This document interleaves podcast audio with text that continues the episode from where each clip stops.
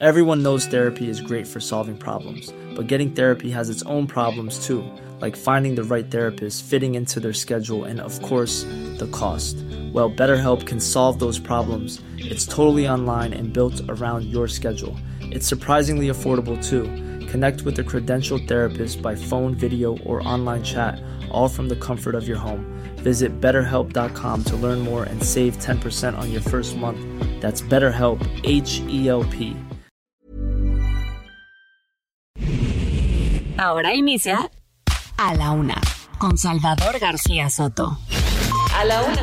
Donde la información fluye, el análisis se explica y la radio te acompaña.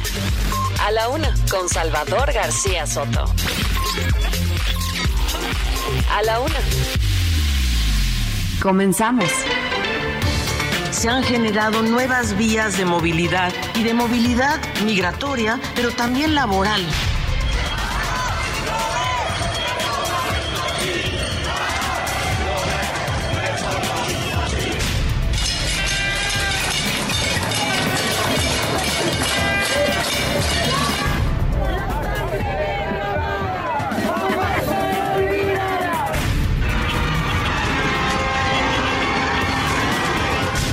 Debemos de tener confianza en el pueblo, que es sabio.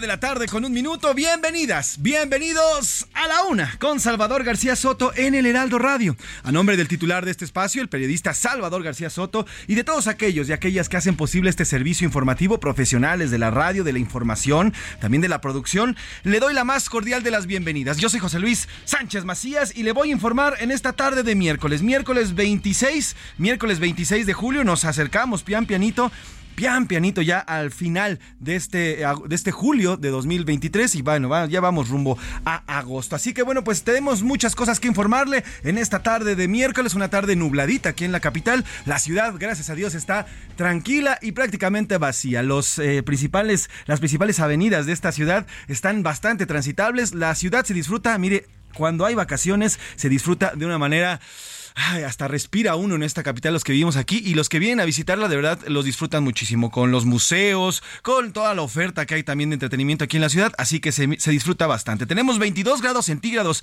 en esta tarde de miércoles, pero vamos a llegar a los 24 grados. Ya por ahí de las 5 o 6 de la tarde va a empezar a llover, ha estado lloviendo bastante fuerte. Ayer hubo, y le voy a tener el reporte más adelante, hubo bastante lluvia aquí en la Ciudad de México, algunas zonas, sobre todo en, donde cruza el Metrobús aquí en Insurgentes, se vieron afectadas por grandes, grandes inundaciones. ¿Qué le digo? En el Estado de México, en la zona de Chalco, en la zona de Cuautitlán Izcalli, Ecatepec, también hubo fuertes, eh, fuertes inundaciones. En fin, tenemos muchísimo, muchísimo que informarle en esta tarde, esta tarde de miércoles. Hoy la música, la música se la vamos a dedicar a la UNAM.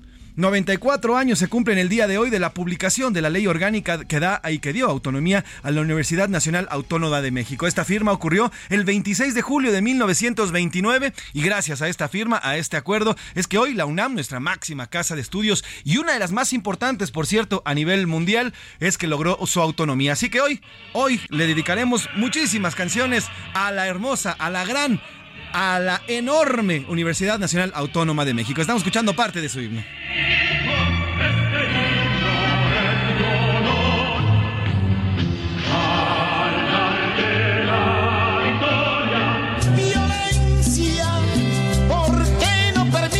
A entrarle de directo, vamos a entrarle derecho a los temas que tenemos en esta tarde. Arde la frontera. Ayer le informábamos de enfrentamientos que han estado ocurriendo en la frontera entre Nuevo León y Coahuila y también Tamaulipas. Hoy se volvieron a registrar justamente nuevos enfrentamientos entre policías y criminales. Esto justamente en la frontera entre Nuevo León y Coahuila. Hoy el puente internacional llamado el puente internacional Colombia amaneció bajo sonido de balas. No hay lesionados, pero estos enfrentamientos continúan allá en esta zona, en esta zona limítrofe entre ambos estados. Al tambo, agresores de la maestra del Kinder Jesús N y Laura N permanecerán en prisión. Estos eh, padres que acudieron la semana pasada a un Kinder ahí en Cuautitlán Izcalli a golpear a una maestra y después amenazar a una cocinera del mismo Kinder, bueno, pues se van a quedar en prisión por el delito de extorsión. Hoy se va a llevar a cabo, se está llevando a cabo la audiencia contra Jesús N, este personaje que fue el que llegó al Kinder con una con un arma, amenazó a una cocinera, acompañó además a su esposa a golpear a la maestra y bueno, todo bajo la mirada de su hijo y de varios alumnos que se encontraban por ahí.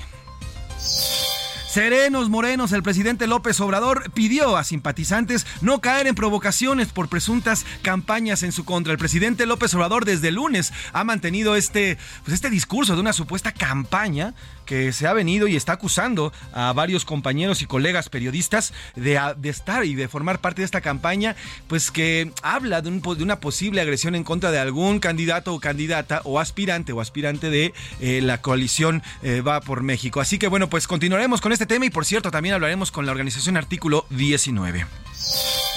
Crisis de salud. Una fuga de gas desalojó a pacientes y médicos del Hospital General de Zona número 36 allá en Veracruz, mientras que en el Hospital General de Tijuana doctores están en paro ya que exigen mejores condiciones. Las condiciones en el sistema de salud continúan, continúan deplorables. Y mire, mientras tanto en el Congreso, en la Comisión Permanente, volvieron a parar una comparecencia de Hugo López Gatel el día de ayer. Ayer, luego de las cifras, luego de que se da a conocer las cifras de mortandad en, los, en el 2020 y 2021, que son más, perdón, 2021 y 20 2022, que son más del doble de lo que se había uh, avisado oficialmente. Bueno, pues se pidió que compareciera. Ahora ya la oposición lo llama el doctor muerte, al doctor Hugo López Gatel, pero Morena y sus aliados detuvieron, detuvieron esta comparecencia y mientras tanto el sistema de salud continúa colapsado.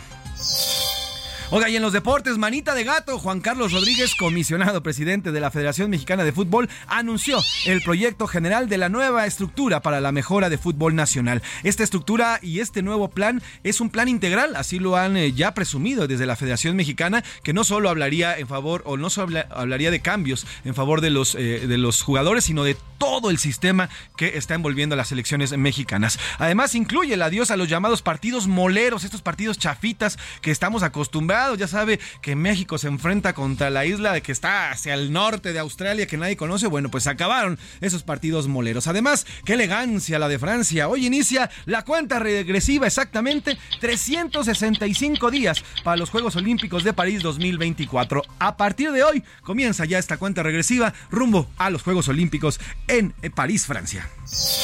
Y en el entretenimiento, Anaí Arriaga nos va a contar sobre el triste fallecimiento a los 56 años de edad de Sinead O'Connor. Falleció precisamente a los 56 años de edad Sinead O'Connor y bueno, pues nos tendrá Anaí Arriaga todo, todo sobre la muerte de esta gran Sinead O'Connor.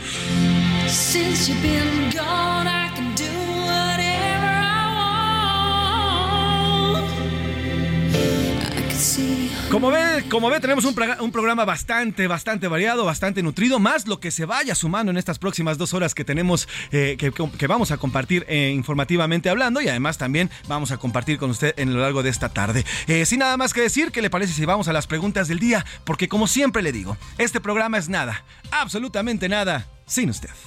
En A la Una te escuchamos. Tú haces este programa. Esta es la opinión de hoy.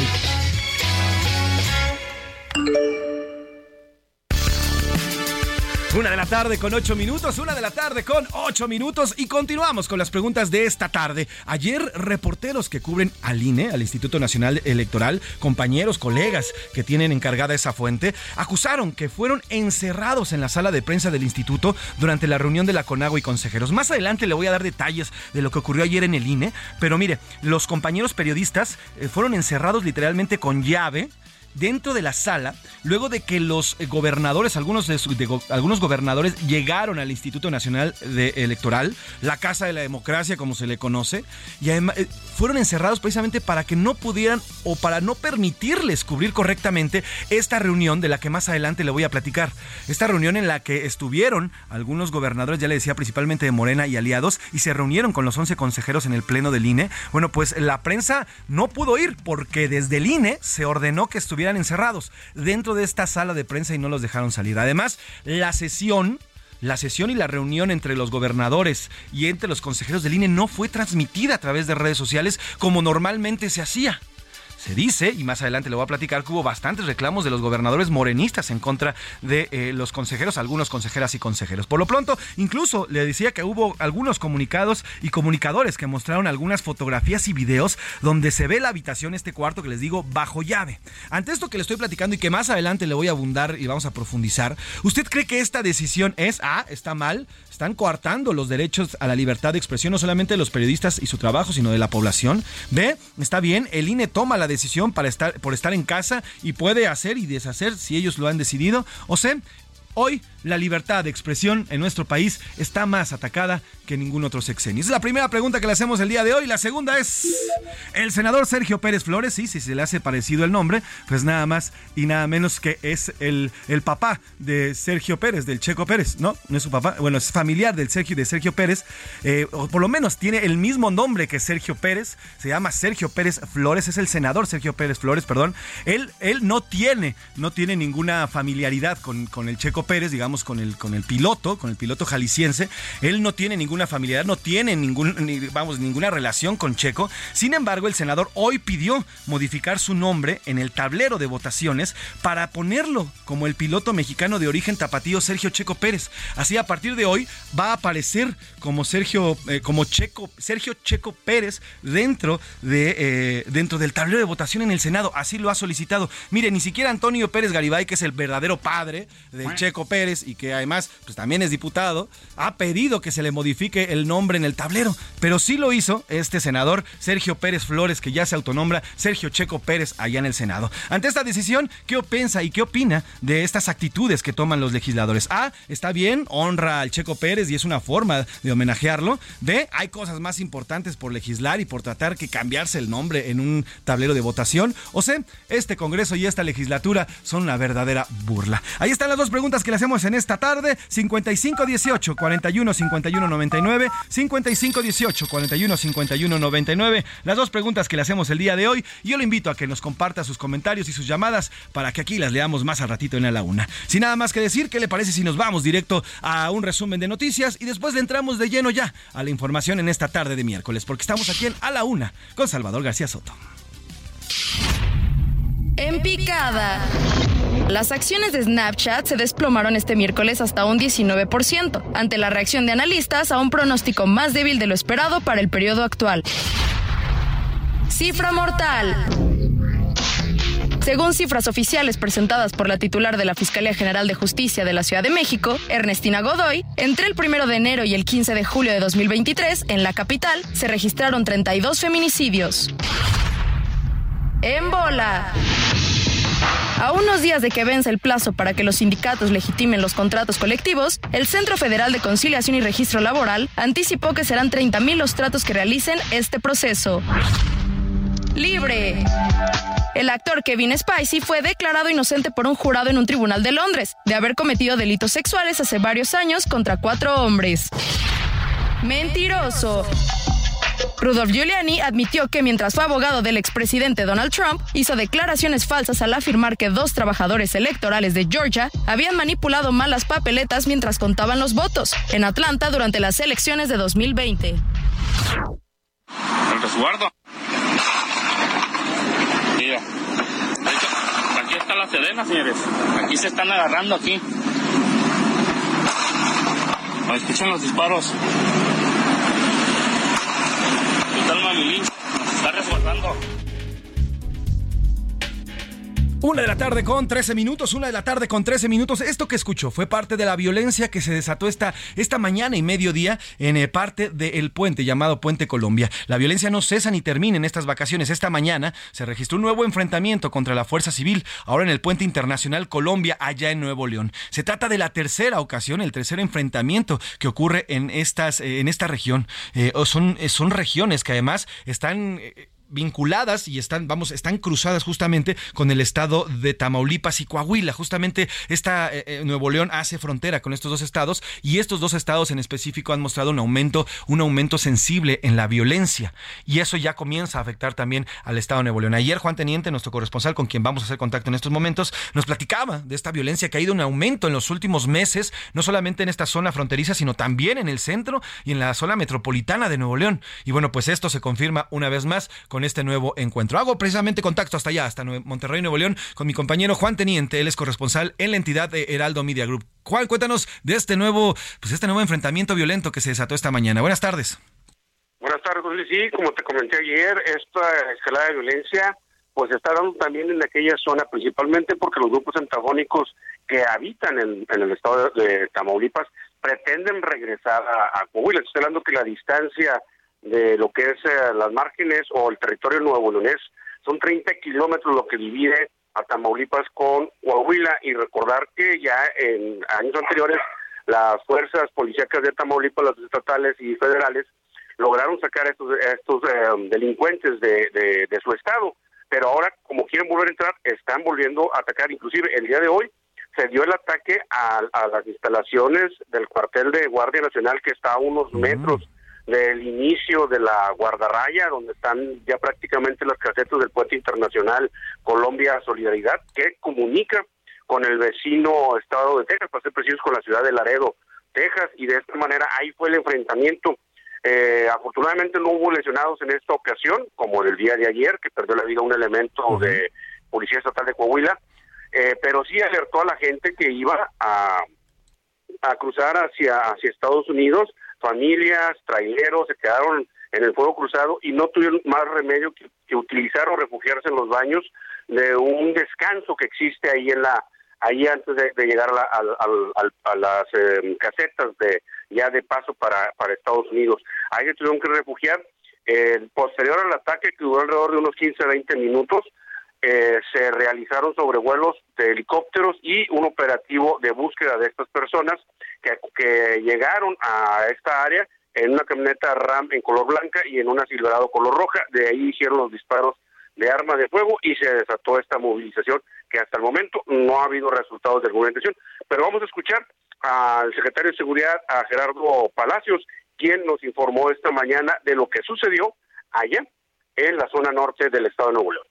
Hubo una provocación en la base de Fuerza Civil en, en Colombia eh, tenemos ya el refuerzo ahí, tenemos helicópteros sobrevolando la zona y tenemos el apoyo de la Guardia Nacional. Estamos buscando a los responsables. Sabemos que en este momento hay un enfrentamiento cruento en, Coahuila de las fuerzas estatales con el crimen organizado. Se trata del mismo grupo delictivo. Juan. Sí. escuchamos lo que eh, el audio.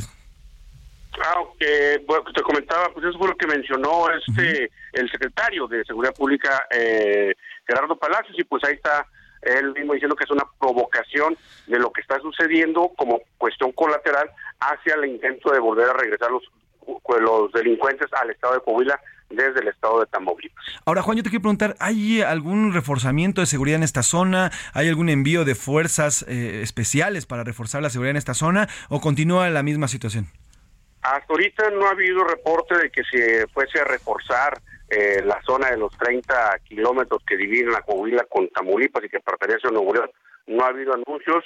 Lo que sí se sabe es que unidades de Cerralbo, tanto del Ejército como de Guardia Nacional, eh, como de Fuerza Civil, acudieron a respaldar a los elementos atacados y se hizo este operativo para para vigilar las brechas y la y la pues la carretera Nacional Federal número 3, que, es conocida en esta zona como la ribereña, este, está siendo vigilada, además del, del, del, la, eh, del puesto de, de control que tiene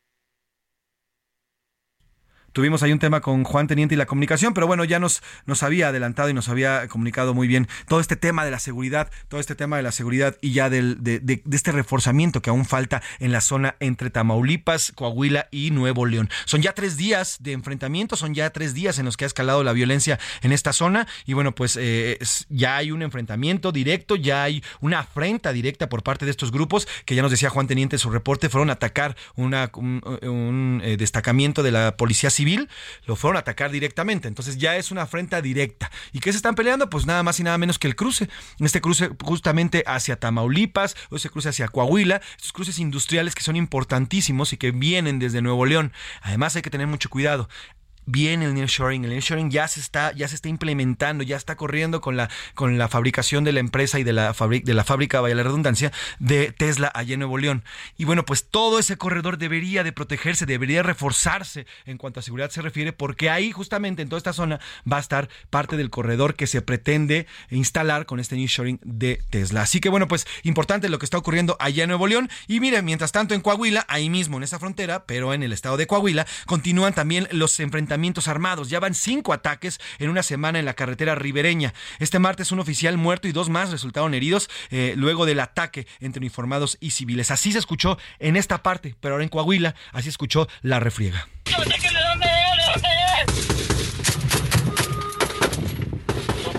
Híjole, así de duro. Esa es, es la realidad que se está viviendo en estos momentos en el norte de nuestra República Mexicana. Esa es la realidad más allá de las cifras y de todo lo que nos vengan a decir, que el punto de inflexión y que ya bajó y que miren que tal, tal. Esa es la realidad.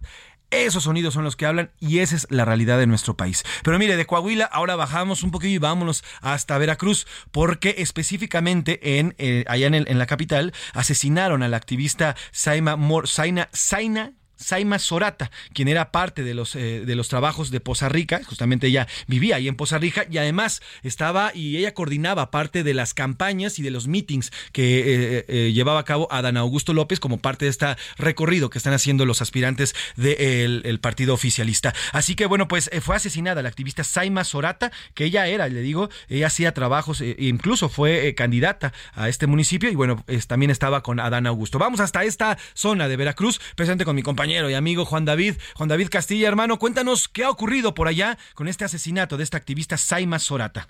¿Qué tal, mi querido amigo José Luis? Te saludo con muchísimo gusto desde el estado de Veracruz. Comentarte que la activista Saima Soraya Zamora García fue asesinada a balazos la tarde de ayer, martes 25 de julio, cuando llegaba a su domicilio ubicado sobre el Boulevard Lázaro Cárdenas, en el municipio de Poza Rica, en la zona norte de Veracruz. Ella era conocida como Lady Pestañas, fue candidata a la alcaldía de Poza Rica por el Partido Unidad Ciudadana durante las elecciones del año 2021 y también fue activista en defensa de los derechos de la comunidad comunidad lésbico, gay, bisexual y transexual. Elementos de la Secretaría de Seguridad Pública activaron el operativo Código Rojo en coordinación con elementos de la Policía Municipal y de la Secretaría de la Defensa Nacional. La señora se dedicaba a la labor social desde hace más de 15 años en la ciudad petrolera, donde desde el inicio de este 2023 se han registrado masacres en bares, desapariciones y también han sido hallados cuerpos mutilados. En redes sociales circulan fotografías del activista al lado del exsecretario de Gobernación Adán Augusto López Hernández, quien busca la coordinación Nacional en Defensa de la Cuarta Transformación rumbo a la elección presidencial de 2024. También se dice que era operadora política del diputado federal morenista Sergio Gutiérrez Luna, quien ha hecho pública su aspiración a la candidatura por la gubernatura de Veracruz. Este es el reporte desde Veracruz, José Luis. Te mando un abrazote, excelente tarde. Gracias, hermanito, te mando un abrazo y bueno, pues así la situación,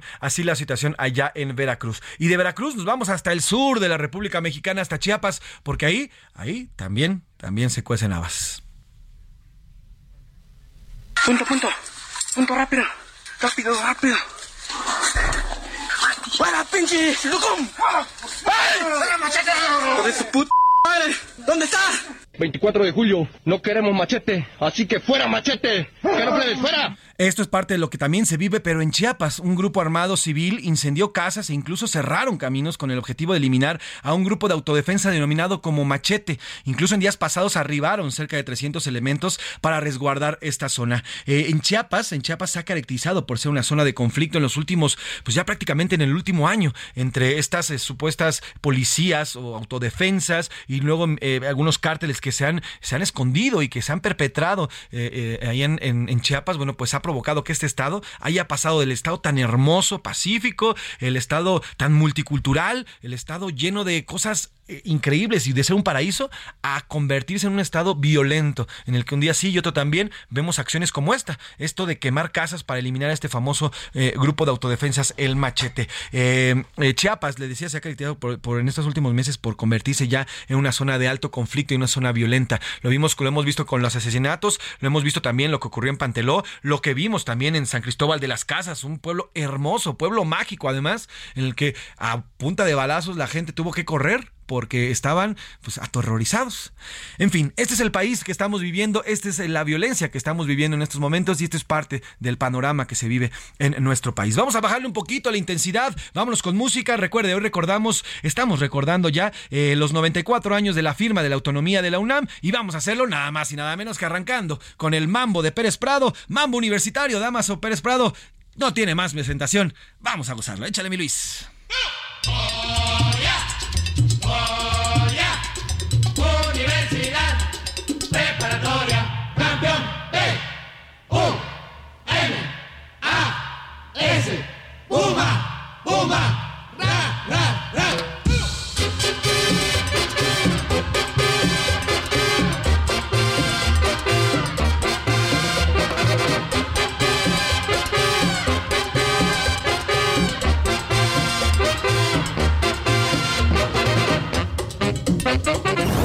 No le cambies. Estás en A la Una con Salvador García Soto.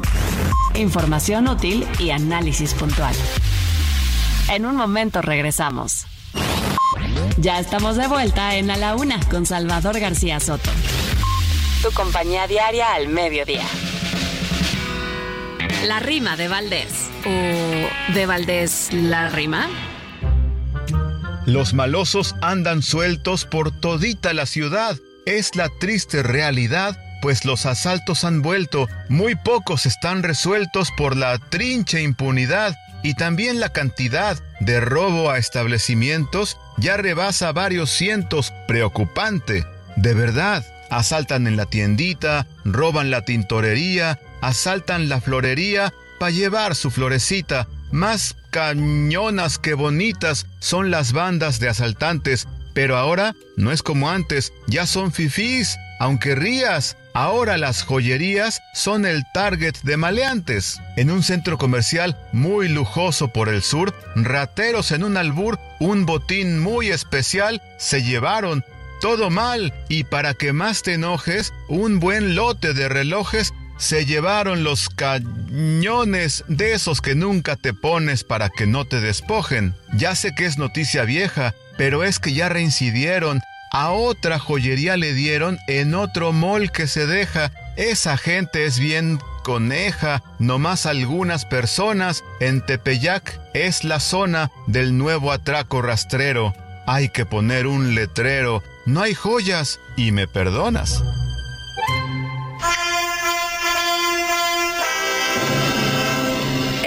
El 22 de marzo de 1954 se iniciaron por primera vez las actividades escolares en Ciudad Universitaria, bajo el rectorado del doctor Nabor Carrillo. Ladies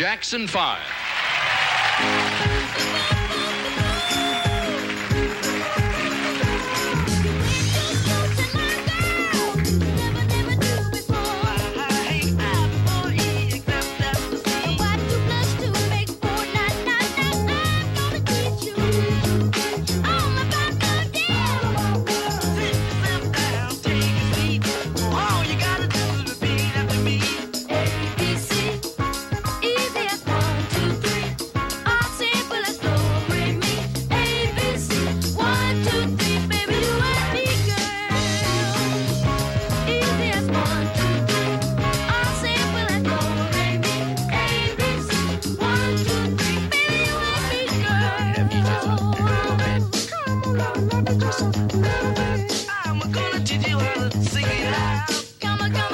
The Jackson Five. Una de la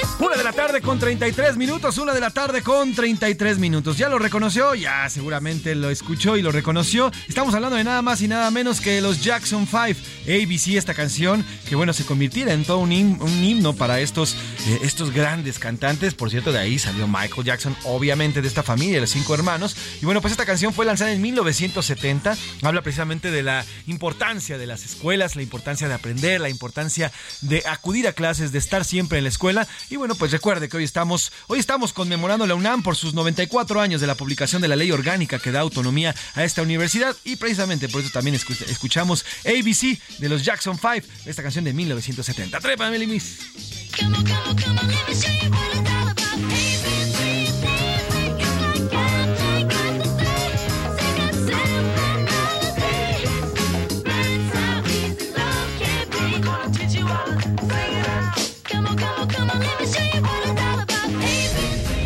A la una. Con Salvador García Soto. Una de la tarde con 34, con 34 minutos, una de la tarde con 34 minutos. Oiga, y en temas políticos, el presidente Andrés Manuel López Obrador hizo un llamado el día de hoy a los simpatizantes de Morena para que no caigan en provocaciones tras una supuesta campaña que el único que la ve es el presidente López Obrador. El único que está viendo esta campaña es él y bueno, pues esto dijo hoy el presidente. También decirle a la gente, al pueblo, a quienes simpatizan con la transformación de México, que no debemos caer en ninguna provocación. Serenos, morenos. Es cierto que la mayoría de los medios están en contra de nosotros, los medios de manipulación, porque pertenecen a la oligarquía corrupta. Pues según el presidente, los medios que pertenecen a la oligarquía corrupta, pues son aquellos que están señalando los hechos que no están bien en el país, porque para el presidente, como él vive en su burbuja y en Palacio Nacional, pues todo todo es perfección. En el mismo tenor que el mandatario Claudia Sheinbaum cuestionó a la oposición por el supuesto daño que han hecho contra el gobierno.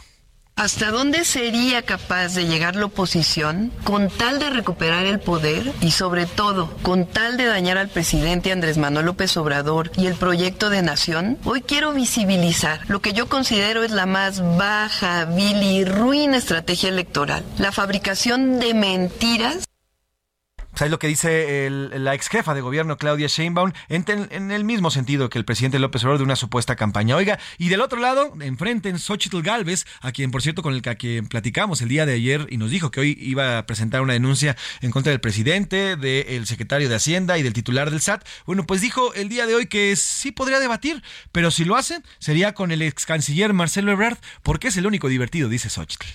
La verdad es más divertido Ebrard. Me la pasaría mejor con él. Y la doctora se ve que aflojarla tantito para que no sea tan seria. Este, que nos tomemos la vida con más filosofía, pero quien sea de los dos, creo que cualquiera de los dos, Adán Augusto me parece muy mejor. Pues ahí está eh, Xochitl Galvez ya lanzando los anzuelos y mire, pronto y rapidísimo le contestó Marcelo Ebrard. Dijo, pues póngale fecha.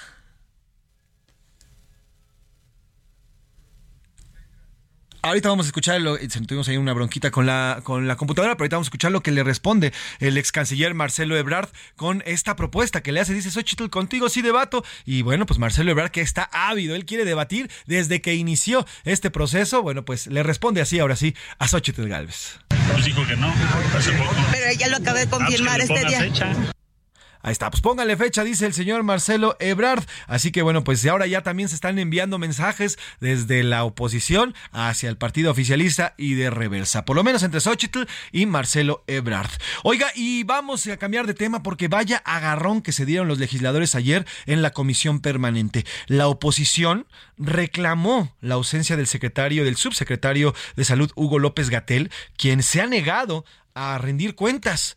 Esto no solamente por lo ocurrido durante la pandemia de un manejo de pandemia que ya todos conocimos, que todos vimos, desde el decir que el presidente tenía una fuerza moral que le impedía contagiarse, hasta negar en, cuantiosas ocasiones que el, el cubrebocas no funcionaba o no eh, era para lo que se decía, en fin, y bueno, más, y después de ahí, las vacunas, la cifra de muertos, bueno, todo este manejo que ya conocimos y que vivimos en carne propia los mexicanos por parte de Hugo López Gatel, también está el tema de las normas que pretende eh, desaparecer o que desapareció ya y que afectan a los mexicanos totalmente, bueno, pues una serie de tropelías que ha cometido este señor en la Secretaría de Salud pero enormes en contra de lo más preciado que es la salud y la vida de los mexicanos, pues no ha querido ir a comparecer, no ha querido ir, no ha querido ir a dar la cara y Morena y sus aliados son comparsas de esto al pues no permitir que asista el señor Hugo López Gatel. En este encuentro, desencuentro que hubo ayer, intercambio de dimes y diretes y de ataques en la comisión permanente, la panista Kenia López Rabadán culpó a Gatel por las muertes de COVID en México y de la falta de medicamentos. Cuando pensamos en un doctor, pensamos en vida. Pero cuando pensamos en Gatel, sabemos que hay muerte. Es por culpa de Gatel que casi un millón de mexicanos perdió la vida en el COVID. Que hoy no hay medicamentos oncológicos, quimioterapias. Hoy López Gatel es el rostro de la muerte, como lo es Morena y este gobierno de López Obrador. Y en defensa de López Obrador, de López Gatel, salió Reginaldo Sandoval. Él es diputado por el Partido del Trabajo, que defendió así a Hugo López Gatel. Y Kenia viene aquí a decir que López Gatel, el responsable de la estrategia para el tema del combate al asunto de la pandemia de COVID-19, lo señala el doctor Muerte. No, el doctor Muerte es Calderón, porque ese sí instruyó que fueran a matar. Y mire, en medio de todo esto, y hablando precisamente de temas de salud, a 15 días de la muerte de Aitana, esta niña que falleció, niña de 6 años, que aquí le reportamos, murió en un elevador en Playa del Carmen, allí en Quintana Roo. El IMSS, el Instituto Mexicano del Seguro Social, responsabilizó, responsabilizó a su exdirector del instituto, a Miquel Arriola, quien ahora se desempeña como titular de la Liga MX, por la compra irregular, dice el IMSS, de los elevadores. Por medio de un video, el IMSS mandó este mensaje. El IMSS adquirió 181 elevadores de esta marca por un monto de 558 millones de pesos, incluyendo el mantenimiento y una garantía por cinco años. Al revisar el expediente físico de esta adquisición, encontramos varias irregularidades. Los términos y condiciones de la investigación de mercado sufrieron modificaciones sustanciales, por lo que esta no respalda ni soporta el procedimiento de contratación que se realizó pues ahí está, culpando, pues como lo hacen en otros, eh, eh, en otras dependencias, pues culpando al pasado. De inmediato, Miquel Arriola respondió, negó cualquier responsabilidad, indicó que el accidente se dio por fallas de mantenimiento en ese, en ese elevador y en ese hospital. Y por cierto, se acaba de revelar que tanto IMSS, ISTE como el ISABI fueron las instituciones con más contratos asignados por adjudicación directa a empresas durante el primer semestre del 2023. En medio de todo esto, bueno, pues según un reporte, el IMSS, el ISTE y el INSABI fueron las instituciones con más contratos asignados por adjudicación directa. Ojo, ahí es cuando vienen los problemas, porque estas adjudicaciones se dan a empresas patito o empresas que no tienen la experiencia, que fueron creadas conforme llegó este gobierno, se crearon esas empresas exprofeso para venderle al gobierno y que no tienen la experiencia necesaria para dar o para mantener ciertos sistemas o para darle mantenimiento a ciertas instalaciones y bueno, pues todo eso decanta en lo que ya hemos vivido y hemos visto en los últimos meses en varios, varias dependencias, no solamente en temas de salud. Hasta ahí dejamos los temas de salud y vamos a ir a otros temas.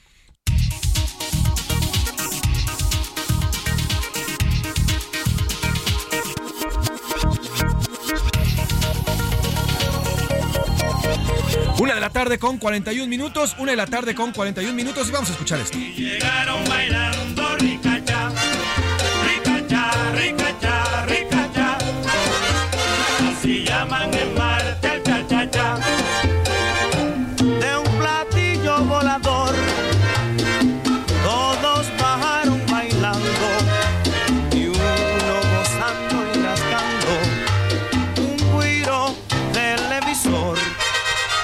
marcianos llegaron. Una de la tarde con 42 minutos, una de la tarde con 42 minutos. Oiga, y los marcianos, los marcianos llegaron ya. ¿Por qué se lo digo? Fíjese que en estos momentos, eh, este, eh, este miércoles, se dio en Estados Unidos un encuentro, un encuentro eh, de una subcomisión dentro del Congreso, determinada com- subcomisión de fenómenos anómalos no identificados. En esta comisión fueron eh, entrevistados y también fueron... em, eh, cuestionados eh, personajes diversos de la milicia americana, también de la inteligencia norteamericana, en fin. Entre los testimonios que se recogieron, uno de los más impresionantes y espectaculares lo dio un oficial de inteligencia de la Fuerza Aérea de los Estados Unidos, de nombre David Grust.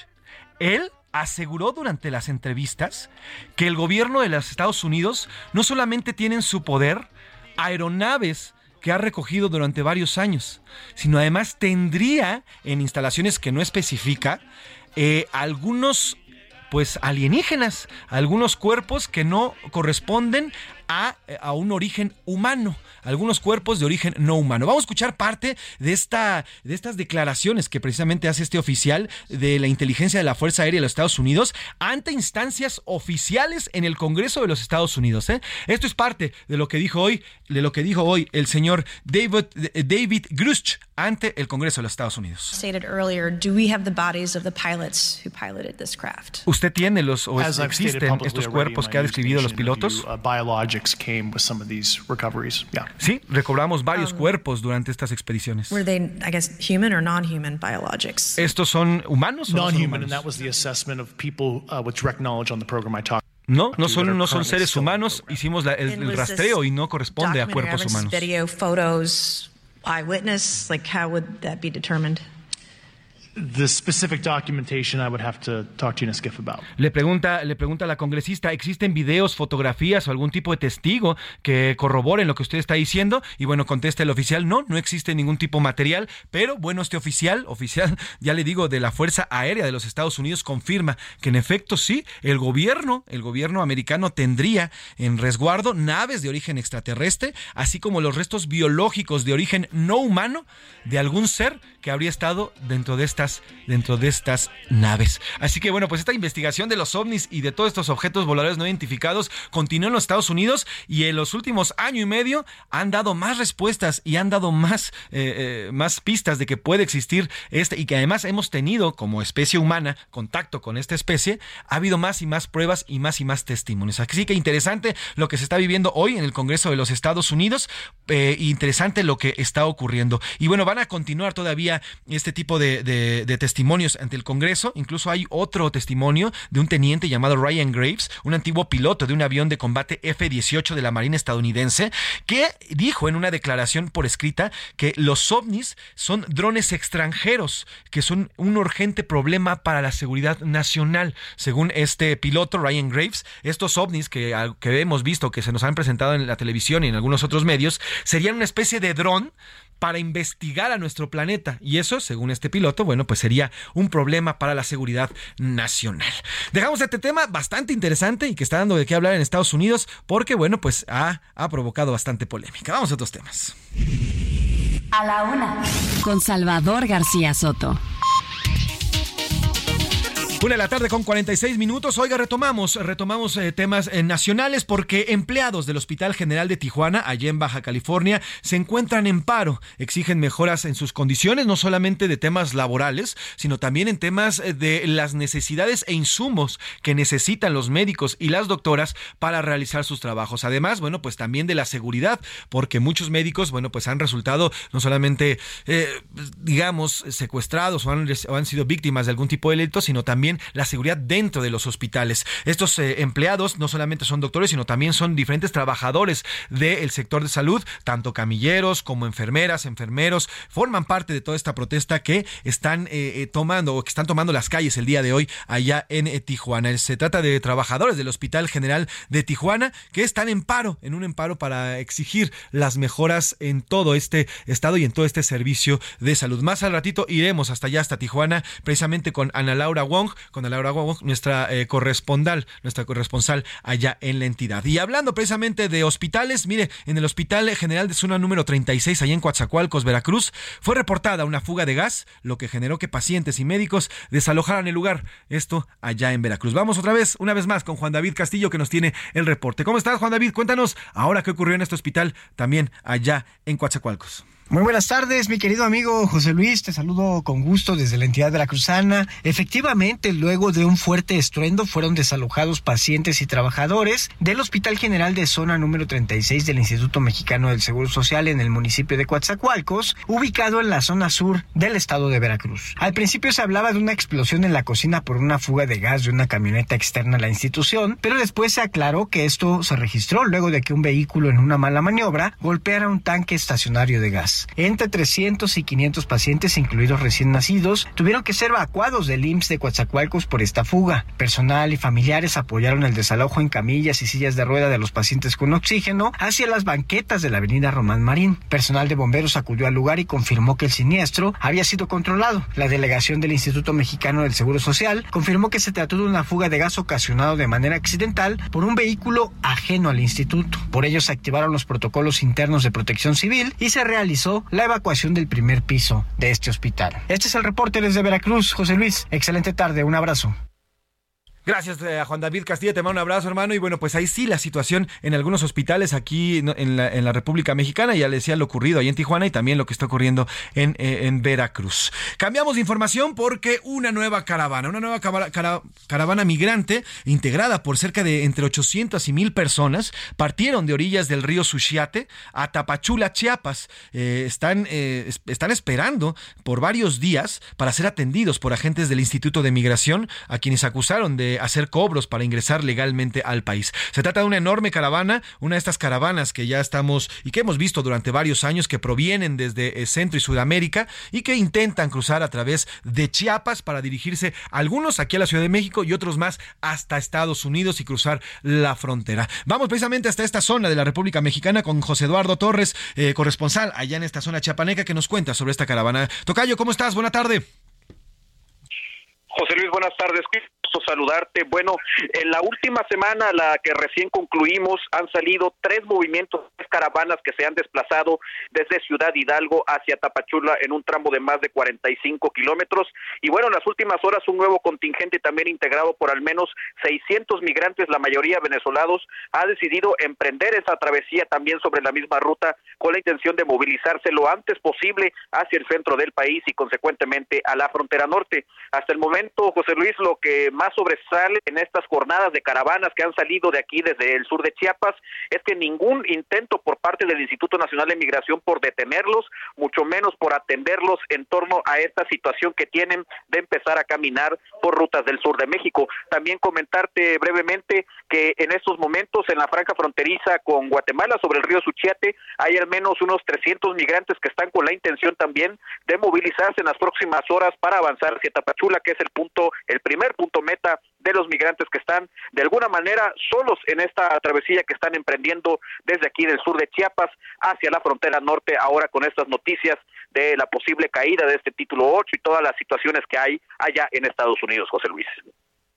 Pues eh, estaremos pendientes de lo que vaya ocurriendo en esta situación, Tocayito. Y bueno, pues el, tema aquí es eh, hacia dónde van en específico. ¿Se tiene, ¿Se tiene razón si van a la Ciudad de México o intentan cruzar hasta Estados Unidos?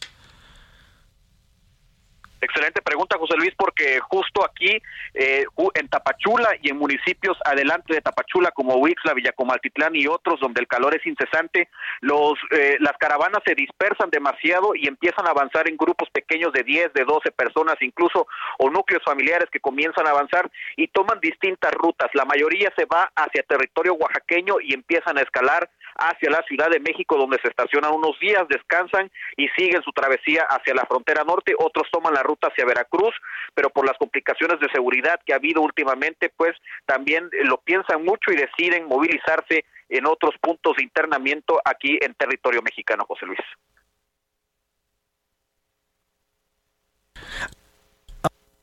Hay denuncias por parte de migrantes que acusan a los agentes de migración que les cobran lana, que les los extorsionan para, para poder cruzar. ¿Qué, información tienes de ello, Tocayo? ¿Y qué, pues, qué acciones han implementado para evitar estas extorsiones?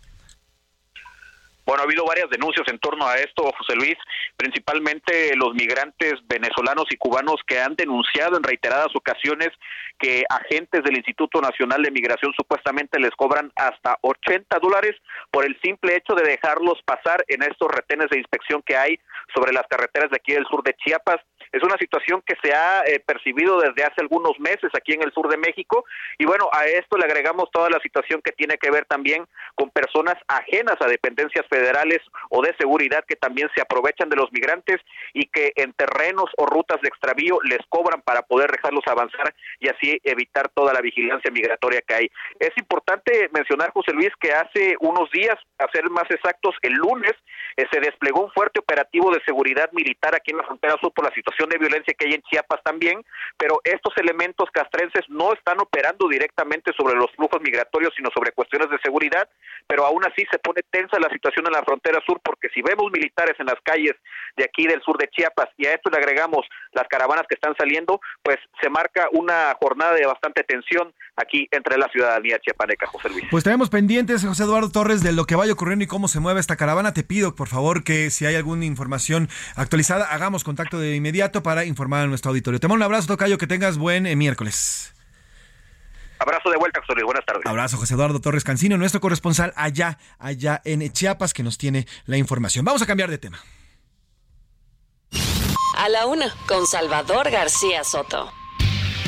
Una de la tarde con 53 minutos, una de la tarde con 53 minutos. Oiga, le quiero contar rapidísimo la historia de María Fernanda Sánchez Castañeda, una joven de 24 años de edad que ha, sido reportada como desaparecida, pero en Berlín, allá en Alemania. Esta joven habría acudido a este país para realizar algunos estudios. Ella forma parte y es egresada del TEC de Monterrey. Estudiaba la maestría en Alemania y bueno, desde el pasado 22 de julio fue reportada como desaparecida. Esto allá en Berlín. Se trata de María Fernanda Sánchez Castañeda Castañeda, de 24 años, que, fuera, que fue vista por última vez cuando salió de su departamento en la provincia de Buchenwald.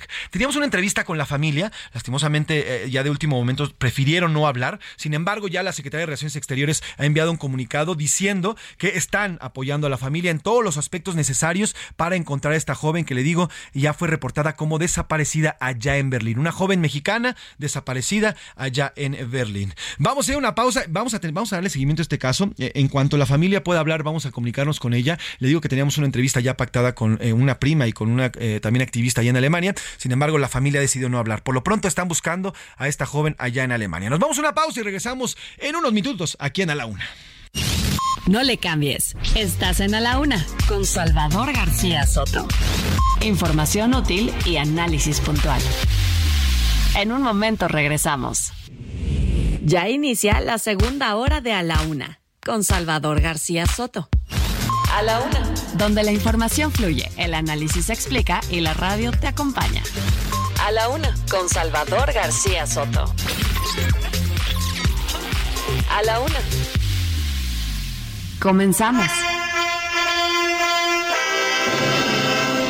Su nombre oficial era el de Universidad Nacional de México, pero tras la huelga estudiantil que fue del 6 de mayo al 10 de junio de 1929 y obtuvo su autonomía, es que cambió a ser como la conocemos actualmente, Universidad Nacional Autónoma de México.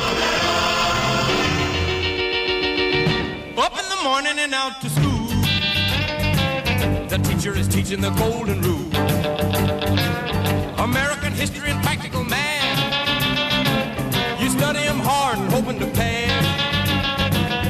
Working your fingers right down to the bone. And the guy behind you won't leave you alone. Ring, ring goes the bell. The cook in the lunchroom's ready to sell. You're lucky if you can find a seat. You're fortunate if you have time to eat.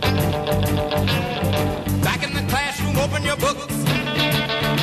Keep it, the teacher don't know how mean she looks clock rolls around, you finally lay your burden down. Close up your books, get out of your seat. Down the halls and into the street.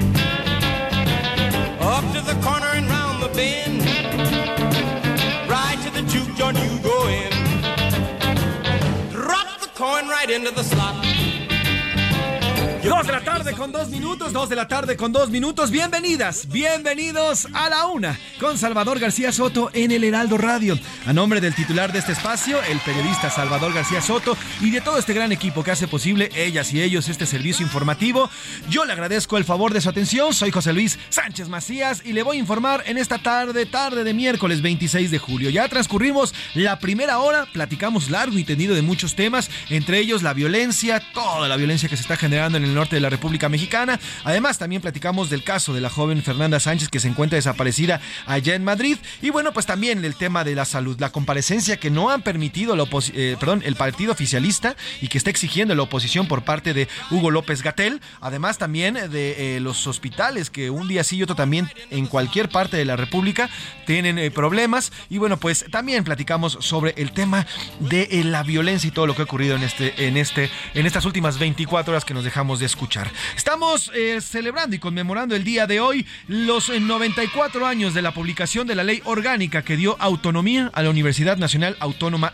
de México. Ocurrió el 26 de julio de 1969 y es por eso que estamos escuchando música referente al estudio y a las universidades. Y con este ritmazo, este ritmazazazo que es obviamente obviamente un ícono ya de la música del rock and roll. Se llama School Days, es de Chuck Berry. School Days, también conocida como Ring Ring Goes the Bell, es una canción de rock and roll escrita y grabada por Chuck Berry y lanzada por Chess Records como sencillo en 1957.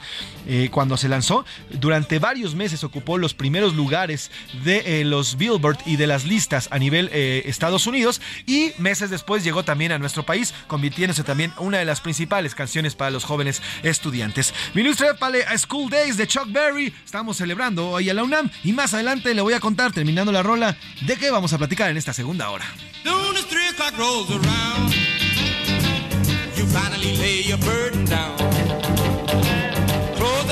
Get out of your seat. Down the halls and into the street. Up to the corner and round the bend. Right to the juke joint you go in. Drop the coin right into the slot. You gotta hear something that's really hot. Dos de la tarde con cuatro minutos, dos de la tarde con cuatro minutos. Mucho que platicar en esta segunda hora. Vamos a hablar del caso de Cuautitlán Izcalli, esto que ocurrió hace 15 días, este ataque por parte de una pareja en contra de una maestra en un kinder en Cuautitlán Izcalli. Bueno, pues hablaremos. Hoy fue esa audiencia, fue eh, pospuesta, la audiencia estaba planeada para el día de hoy, sin embargo, bueno, pues patearon el bote y van a acudir, eh, van a continuar este tema. Vamos a hablar con los abuelos, por cierto, los abuelos del, niño Christopher de 6 años, quien ha pedido ya, ha solicitado la custodia del niño. Eh, los abuelos han solicitado ya la custodia de Christopher y vamos a platicar con ellos sobre este tema, sobre los abuelos, el cuidado del niño, porque al final aquí, más allá de lo ocurrido, de la violencia de este tipo que con un arma amenaza y que además hoy ya se le conoce que podría estar vinculado con algunas otras actividades criminales de más alto impacto, bueno, pues más allá de todo eso, ahí hay una víctima, además de la maestra y de la cocinera. Una víctima que eh, le están causando daños profundos y que cuando crezca podría convertirse en eh, una persona violenta. Se trata del menor Christopher y bueno, vamos a platicar precisamente con los abuelos para ver qué es lo que va a ocurrir con este pequeño quien hoy se encuentra bajo resguardo del Estado luego de que, bueno, pues ocurriera lo que ya le hemos contado. Vamos a platicar además del INE, oiga, vamos a platicar no solamente de lo ocurrido ayer en el INE, que encerraron a los compañeros allí en una sala de prensa, sino también eh, por el tema del documento. hace cinco días, el Tribunal Electoral del Poder Judicial de la Federación ordenó al Instituto Nacional eh, eh, Electoral, Instituto Nacional Electoral, eh, plantear los lineamientos para el comportamiento de los aspirantes, no solamente de Morena, sino también del Frente Amplio por México. El INE tendría que definir a través de un documento cómo cuál va a ser el actual y cuál debería ser el actuar de ambos bandos. Bueno, pues ya hay algunas filtraciones. Se está conociendo que al parecer el INE, el INE estaría validando la colocación de mantas espectaculares, bardas, en fin, toda una pre-pre-campaña o una campaña antes de la pre-campaña, algo así estarían ya este, por aprobar esta tarde el Instituto Nacional Electoral. Vamos a hablar de eso y también de la reunión que tuvieron ayer en el INE y la CONAGO y además también de todo lo que se prevé para esta tarde en la discusión allí en el Instituto Nacional Electoral. También, bueno, pues profundizaremos con el tema de lo ocurrido sobre eh, este este desencuentro que han tenido no solamente eh, Xochitl Galvez, sino eh, en esta campaña que supuestamente el presidente López Obrador eh, existe o se está lanzando por parte de algunos comunicadores o colegas y periodistas, en los que supuestamente que están queriendo culpar al gobierno por un posible, el único que lo ha planteado es el presidente, nadie más lo ha planteado por un posible ataque a algún candidato de la oposición. También hablaremos de eso, de eso y de muchísimos más temas a lo largo de estas de esta hora que todavía nos queda, que todavía nos queda en este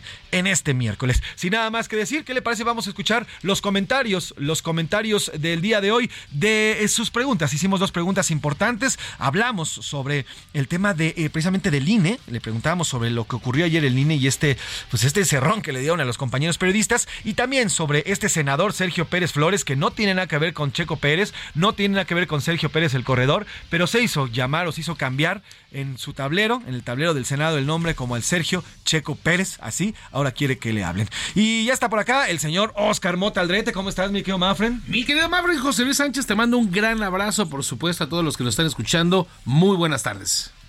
Gracias, mi querido Oscar, y hasta aquí Ivancito, Ivancito Márquez. José Luis, Oscar, muy buena tarde. amigo Iván, ¿cómo estás? Amigo, amigo, compañero hermano. ¿Qué digo, compañero hermano? Oigan, hicimos dos preguntas importantes. Tú eres de la UNAM, mi querido este, Oscar. Bendito sea el Señor. Con eso quería yo empezar. Qué bueno. Que, no, un, un gran abrazo. Sí, afortunadamente desde eh, la Prepa 9, allá en eh, Insurgentes Norte. Y posteriormente con la fortuna de, te- de poder estar en la Facultad de Estudios Superiores de Acatlán. Que bueno, ya contando así como en mis tiempos, en mis tiempos, querido José Luis, amigos. A mí me tocó esa transición cuando era ENEP, cuando fueron la ENEP hacia la facultad, no en este caso a la FES. Entonces, pues sí, desde la, desde la prepa ya andamos. Eres, eres, afortunadamente. eres una. Muy bien, bueno, pues hoy estamos celebrando precisamente estos 94 años de la autonomía de tu gran escuela, de la escuela de todo México, de la Universidad Es correcto. De México. Así importantísimo Estamos es. celebrando. Mi querido Iván, ¿cómo te pintó el día? ¿Todo bien? Todo bien, este pensé que iba a estar un poco más nublado, pero al parecer pinta poquito para que no esté tan nublado y que haga un poquito mejor de clima. Cállate los ojos. en cuanto diga, Ayer llovió gachísimo. Ayer ahorita vamos a tener un reporte de las lluvias y cayó bastante Sí, fuerte ¿eh? la lluvia, sobre todo en la zona norte de la Ciudad de México, hacia ahí también la parte de Texcoco, ahí por tu zona también cayó bastante. Ya basta, por favor, Y entonces ya. todavía se prevén más lluvias para el día de hoy. Sí, en efecto, ahorita está medio saliendo el sol, pero más al ratito las lluvias, las lluvias se vienen fuerte. Hicimos dos preguntas, eh, Oscar, hicimos dos preguntas, mi querido Iván, y es momento de preguntar. ¿Qué dice el público? Y tenemos comentarios, mi querido Ivancito Márquez, cuéntanos. Así es. Juan de Colima nos dice sobre la primera pregunta del senador Sergio Pérez Flores, ya cualquier cosa hacen los legisladores en lugar de estar haciendo su chamba. Y cómo no, mira que quererse adu- adueñar del nombre de Checo Pérez, pues quién no quiere, ¿no? Pero Aquí yo no sé cuál sea su, su objetivo para, para cambiarse el nombre. Tú que, a ver, tú que cubres deportes y que estás en, en los deportes, mi querido Oscar, pues ¿para qué? O sea, ¿para qué? ¿Como para es, qué? es clarísimo y lo voy a explicar con una frase muy chilanga y la vamos a explicar obviamente a todos los amigos eh, que nos escuchan fuera obviamente de la zona metropolitana que dicen pues el eh, diputado, el político eh, vio burro y se le antojó viaje, ¿no? O sea, ¿qué, qué es lo que significa? Básicamente eh, se da cuenta que al, al estar Checo Pérez tiene publicidad gratis, es eso. O sea, Sí, sí, sí. lo que él quiere es que cuando se empieza a hablar de lo que está haciendo, tanto bien como mal Checo piloto, piensen que están hablando de él, ¿no? Claro. O sea, es lo que quiere es publicidad gratis. Y va a querer utilizar seguramente el nombre. Nosotros aquí, yo checo, los voy a alcanzar. Claro, sí. mi claro. propuesta es Y como dijiste hace rato, o sea, ni siquiera el papá, ni siquiera don Antonio Pérez Garibay, que entre quizá comillas podría tener un poquito más de derecho, ¿no? De chance, sí, De claro. chance de, poder, de poderse colgar del nombre de, de su hijo. No, no, no, eh, no. Cada No, quien bueno. su, su lado. Entonces, Ay, qué ay, barbaridad, señor. Sí, sí, solamente, ay, es que este congreso hemos- de verdad hemos visto, hemos visto muchísimas cosas. Oiga, los voy a interrumpir, los voy a interrumpir un minuto porque eh, vamos a vamos a cambiar de tema y le agradezco eh, que nos tome la llamada en estos momentos porque es importante platicar del tema, es importante retomar justamente este tema que hemos que hemos ido llevando y que hemos ido y que le platicaba sobre todo que eh, es importante tocar. A ver, aquí hay dos temas que queremos tocar y queremos hablar sobre el INE en específico, pero para ello le agradezco que nos tome la llamada y estos y que nos dé estos minutos a la consejera del Instituto Nacional Electoral, Dania Rabel. Consejera, ¿cómo está? Buena tarde. Muy buenas tardes, José Luis. Un gusto estar en tu programa. Gracias a usted por tomarnos esta llamada. Oiga, le llamamos en un principio por el tema y ahorita vamos a platicar de lo ocurrido ayer con este tema, esta acusación que hicieron algunos colegas de que fueron encerrados en, la sala de prensa y luego esta reunión de la CONAGO. Pero quisiera arrancar la plática, consejera, eh, sobre esto que ya se está empezando a dar a conocer y esto que se está filtrando. A ver, el día de hoy el INE tiene como ya límite, así se los impuso el Tribunal Electoral, eh, el día límite para implementar los lineamientos que deberán prevalecer y deberán responder respetar ambos bandos, tanto desde la parte oficial, el partido oficial y sus aliados, como desde el Frente Amplio por México, en este proceso sui generis que estamos viviendo ahorita, que no es pre-campaña, pero pues que sí estamos viendo una especie de campañas. Ya se habla, consejera, de que se estaría aprobando, o en este documento que ya se está circulando, de la aprobación de 34.7 millones de pesos de gasto de aspirantes presidenciales. Y la otra, también se prevé que se, eh, eh, se aprobaría la utilización de bardas, de eh, espectaculares y de todo este tipo de promoción que hemos visto durante los últimos dos meses. consejera, le quiero preguntar sobre este documento. ¿Es verdad? ¿Es cierto esto que ya se está filtrando y es lo que se va a votar hoy por la tarde? Bueno, primero, como tú bien señalas, la Sala Superior nos ordenó que emitiéramos lineamientos generales para regular y fiscalizar ellos llaman procesos políticos que están llevando tanto Morena, el Verde, el PT por un lado y el PAN, el PRD y el PRI por otro lado. Eh, nos dieron cinco días naturales para que nosotros emitiéramos estos lineamientos y la notificación nos la hicieron el viernes por la noche. Entonces, el día de hoy se vencen esos cinco días. Ya platicamos las y los colegas, consejeros y consejeras, y vamos a llevar a cabo la sesión el día de hoy. A las ocho de la noche se va a convocar hemos estado trabajando muy arduamente en este proyecto y también hemos tenido incluso reuniones con los propios partidos políticos en donde nos han hecho diversas peticiones para que tengan certeza de las reglas que van a aplicar en este momento y en este proceso inédito como lo ha definido la sala superior, ¿no? O sui generis como lo dijiste tú. Lo que hemos dicho es, por ejemplo, los partidos políticos específicamente solicitaron que tuvieran una especie de tope de gasto. En principio la propuesta, pero obviamente que la certeza la vamos a tener hasta que ya sea votada en Consejo General, eh, es que se tenga este tope considerando exclusivamente eh, bueno, primero lo que puedan determinar los propios partidos políticos en esta eh, facultad que tienen de autodeterminación y autoorganización, pero siempre y cuando no exceda el 25% del dinero que pueden gastar en un periodo de pre-campaña. Entonces, de ahí, por ejemplo, la nota que salió del Reforma, en donde hacen esta contabilización de la propuesta que se tiene, pero reitero, es una propuesta que todavía estamos nosotros revisando. ¿Qué pasa con el tema de la propaganda en general? Pues hay reglas específicas en donde se dice que no puede existir una propaganda en donde se esté posicionando la persona como precandidato, candidato o como aspirante a un cargo de elección popular. Entonces, en su caso, lo que puede existir es algo parecido a lo que pasa en los procesos internos de precampaña, en donde si hay publicidad, esta publicidad tiene que identificar perfectamente el proceso del cual se están refiriendo. Entonces, esa es una de las reglas que nosotros estamos estableciendo, pero reitero, estamos todavía en esta revisión a contrarreloj. Entonces, eh, de alguna u otra manera, se validarían este tipo de publicidad que ya hemos visto y que pues, nos han tapizado en prácticamente toda la República Mexicana, se validaría la colocación de eh, espectaculares y todo este tipo de publicidad, siempre y cuando se refiera o se ponga una leyenda ahí, este proceso es dirigido a los, no sé, miembros de Morena. Con eso ya la salvan. Justamente, de hecho, también tenemos la determinación de, incluso fue una instrucción expresa que nos dio la sala superior de que se ordenara el retiro de toda la propaganda que consideramos que no cumple con la normativa en materia político-electoral. Entonces, sí, toda aquella propaganda, a lo mejor que no sea genérica o que no tenga establecido este señalamiento, esta leyenda de forma visible y explícita, pues no sería contraria en principio a lo que se está determinando y se tendría que retirar. Hay ya la ubicación por parte del Instituto Nacional Electoral de propaganda con características que no estarían cubiertas por estos lineamientos y que se tendría que ordenar su retiro inmediato. Ok, ahora esto, eh, consejera, estamos platicando con la consejera electoral del Instituto Nacional Electoral, Dania Rabel. Consejera, esto pues prácticamente estaría de avalarse, como nos dice en esta votación hoy a las 8 de la noche por el Pleno, pues estaría validando una pre pre-campaña o algo así lo podríamos así lo podríamos ver. Pues lo que tenemos que ver sobre todo es que estamos en un proceso estricto de acatamiento de la sala superior. El Instituto Nacional Electoral en el ámbito de sus facultades pues ha intentado eh, emitir algunas directrices y también impedir algunas actuaciones a través de la Comisión de Quejas y Denuncias o a través de la Comisión de Fiscalización, pero hoy por hoy lo que nos ordenó la sala superior es que dictáramos reglas para cuidar la equidad en la contienda, porque si bien ha dicho que estos procesos políticos que llevan los partidos eh, no forman parte a la mejor de la materia electoral, dice que sí puede trascender, en su caso se puede desbordar en el ámbito de la constitucionalidad y legalidad y pudiera haber una vulneración en la equidad en la contienda y por eso nos ordena que emitamos estos lineamientos. Y de ser aprobados hoy en la noche, pues quedarían así, ¿no? Ya nos hizo el cálculo, bueno, más bien en, esto que nos decía, el 25% del dinero que pueden gastar en pre-campaña, que sería más o menos estos 30, 35 millones de pesos, y también se avalaría la, pub- la publicidad, llámese como sea, el de espectaculares, bardas, lo- como lo hemos estado viendo, siempre y cuando eh, se, eh, se estipule o se deje claro que forma parte de un proceso interno. Así estaría el documento y es lo que se va a votar hoy en la noche, ¿correcto, consejera?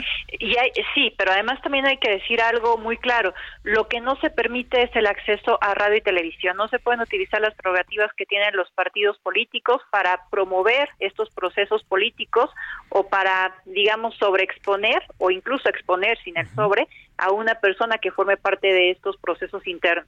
Híjole, que eso, es- eso, pues, eso está bastante como de, bastante difícil de definir, porque al final a todos, todos los eventos que hemos visto, pues están sobreexponiendo a los personajes, ¿no?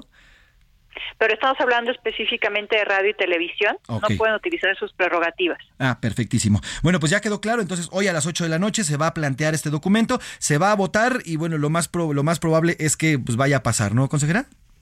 O ya hay un consenso. Pues hemos hemos trabajado mucho en ellos, han escuchado las voces absolutamente de todos los consejeros y consejeras y de manera conjunta hemos construido este documento e incluso también atendiendo observaciones, inquietudes de los partidos políticos. Entonces yo espero que si bien puede haber algunos puntos concretos de diferencia, en su generalidad pueda ser aprobado. Ahora, consejera, ya puestos y echados a andar estos lineamientos, ¿qué va a pasar en retroactivo? Porque al final, pues Morena y sus aliados llevan ya por lo menos un mes en esta, eh, pues, en este proceso interno en el cual se han sobreexpuesto. Eso es un hecho en torno, por lo menos con estos, eh, estos meetings que, que han hecho y demás. ¿Va a ser retroactivo? ¿Va a pasar algo con esto? ¿O eso ya pasó al pasado y a partir de hoy es un corte de caja y se suman estos lineamientos? Bueno, eso sin duda será un tema de discusión. El proyecto, por ejemplo, lo que está previendo es que un acuerdo que en su momento tomó la Comisión de Fiscalización para que se hiciera la detección y el monitoreo de toda esta propaganda y en su caso se tomaran las medidas conducentes y se establecieran los procedimientos, pues va a seguir vigente. Pero eso sin duda va a ser un motivo de discusión probablemente en la sesión de Consejo General. Sin duda. Y además, yo creo que a partir de esto se va a cambiar pues, todos los órdenes electorales a partir de ahora, luego de este proceso. Pero bueno, explicado esto, eh, consejera, vamos a entrar al otro tema. ¿Qué pasó ayer? Eh, ¿Es cierto que fueron encerrados los colegas, eh, compañeros periodistas en esta sala de prensa? ¿Qué fue lo que ocurrió el día de ayer allá en el INE? Te lo comentaré a ti y a tu auditorio tal cual como yo lo viví. Nos convocaron a esta reunión con gobernadores y gobernadoras de la CONAGO. Yo estaba en el desarrollo de esta reunión que también debo decirte me pareció extraño que fuera privada porque en otros procesos electorales o previos a los procesos electorales había sido pública. Incluso ustedes pueden ver en YouTube que está la reunión que tuvimos en Exacto. 2018 con gobernadores y gobernadoras y había sido pública, lo cual me parece correcto porque se tienen que transparentar este tipo de cosas. Claro. Pero bueno, en esta ocasión eh, fue privada. Yo estaba en esa reunión cuando veo la publicación que hace la reportera de la Fuente de Reforma, ah, que está ahí en el INE, y diciendo que estaban encerradas las personas periodistas. Entonces, inmediatamente le pedí a la gente que trabaja conmigo en mi oficina que fueran a verificar qué era lo que estaba ocurriendo, porque pues yo estaba en ese evento, ¿no? Y cuando fueron, a mí lo que me dijeron es que si bien ya no vieron a las personas, sí había ahí una reportera que les dijo que sí era cierto que habían estado encerradas. Entonces, pues eso me alarmó mucho, por eso también incluso hice una publicación en Twitter mencionando que iba a pedir que se investigara. Eh, también pregunté en un chat que tenemos nosotros los consejeros y los, las consejeras qué había pasado, no recibí respuesta. Otro consejero preguntó en un chat que tenemos de comunicación social y la persona encargada del el área de facto, porque no tenemos un encargado formal, lo que dijo fue expresamente lo siguiente, que como tal no estaban las personas encerradas y solo se cuidó el acceso al lobby por las características del evento para mantenerlo en privado. Sin embargo, podían entrar y salir. Ahora, yo ante esta incertidumbre, justamente el día de ayer giré un oficio a la encargada de la Secretaría Ejecutiva, le marqué copia a mis colegas consejeros y consejeras para que se nos rinda un informe sobre qué fue lo que ocurrió y en su caso pues podamos tomar las medidas conducentes, ¿no? Claro. Ahora, consejera, y bien lo dijo yo también arrancando en este espacio lo mencionaba, ¿por qué hacerlo en privado? ¿Quién dio la orden? Se dice que fue el gobernador Salomón Jara el que pidió que se hiciera en privado esta esta reunión. ¿Por qué hacerlo en privado? Porque ¿quién tomó esta decisión? Honestamente no lo sé. Yo llegué y pues me topé con eso, pero yo fue en algo en lo que ni siquiera reparé. Se nos dijo que iba a haber una reunión con la CONAGO y honestamente nos pues ni siquiera eh, pregunté sobre eso, ¿no? Porque yo di por sentado que iba a ser como había ocurrido anteriormente en donde este tipo de reuniones eran públicas. Sí, sí, sí. Y así debe ser para conocerlo. Ahora, se dice y se ha trascendido, consejera, que hubo reclamos políticos dentro de esta reunión de la gobernadora Laida Sansores de Campeche por el tema de eh, la sanción que le impusieron, del mismo eh, gobernador Alfonso Durazo también. ¿Hubo estos reclamos? ¿Sí se dieron estos reclamos en contra suyas, en contra suya de los consejeros? Pues hubo manifestaciones a partir de las distintas posturas y las cuestiones que han vivido, por ejemplo, también la gobernadora de Campeche, entonces tocó el tema efectivamente de violencia política contra las mujeres por razón de género, se tocó el tema de lo que se considera la libertad de expresión también en las mañaneras, por ejemplo, entonces ese tipo de cuestiones fueron las que se mencionaron. Ahora, eh, consejera, ¿qué, razón le han dado del tema de la privacidad? Si van a hacer ya estas reuniones con los gobernadores, pareciera que se oculta algo en estas reuniones. ¿Ya serán así? Porque incluso colocaron vallas para que los compañeros no pudieran acercarse a los, a los, a los gobernadores. Yo esperaría que no. La verdad es que pues después de esta experiencia, yo en lo particular voy a pedir expresamente que este tipo de reuniones, si se volviera a llevar a cabo otra, pues sean públicas, transparentes, que la gente pueda escuchar claramente lo que se está diciendo ahí, porque vamos, no no es nada que se tenga que mantener en sigilo, no estamos hablando de una investigación, no estamos hablando de cuestiones de seguridad que a lo mejor implicarían que estuviera restringida la información, estamos hablando de cosas genéricas y de la coordinación que tenemos que tener con los ejecutivos estatales también considerando que en el Sistema Nacional de Elecciones, pues el INE es quien establece las directrices para los organismos públicos locales, electorales locales.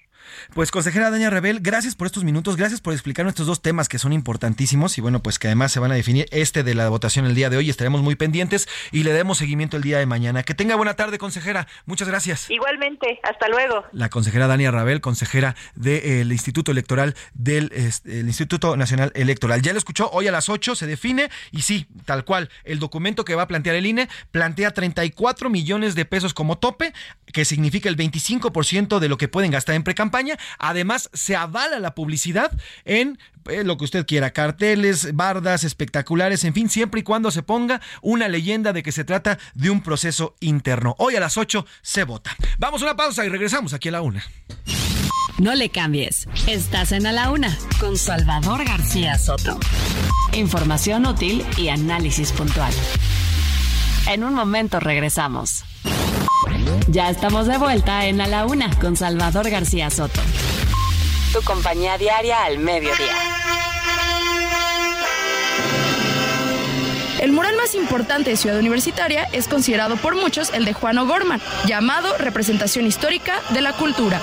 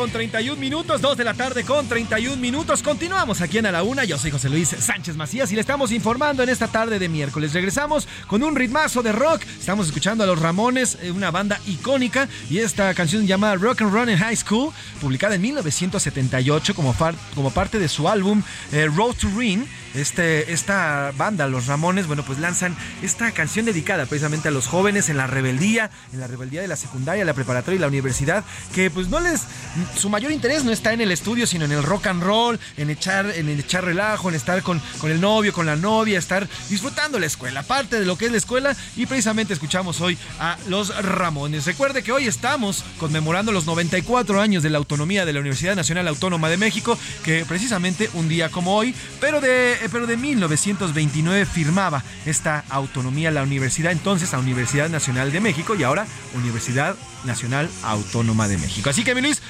trépale a los Ramones con esto, esto que se llama rock and roll in high school.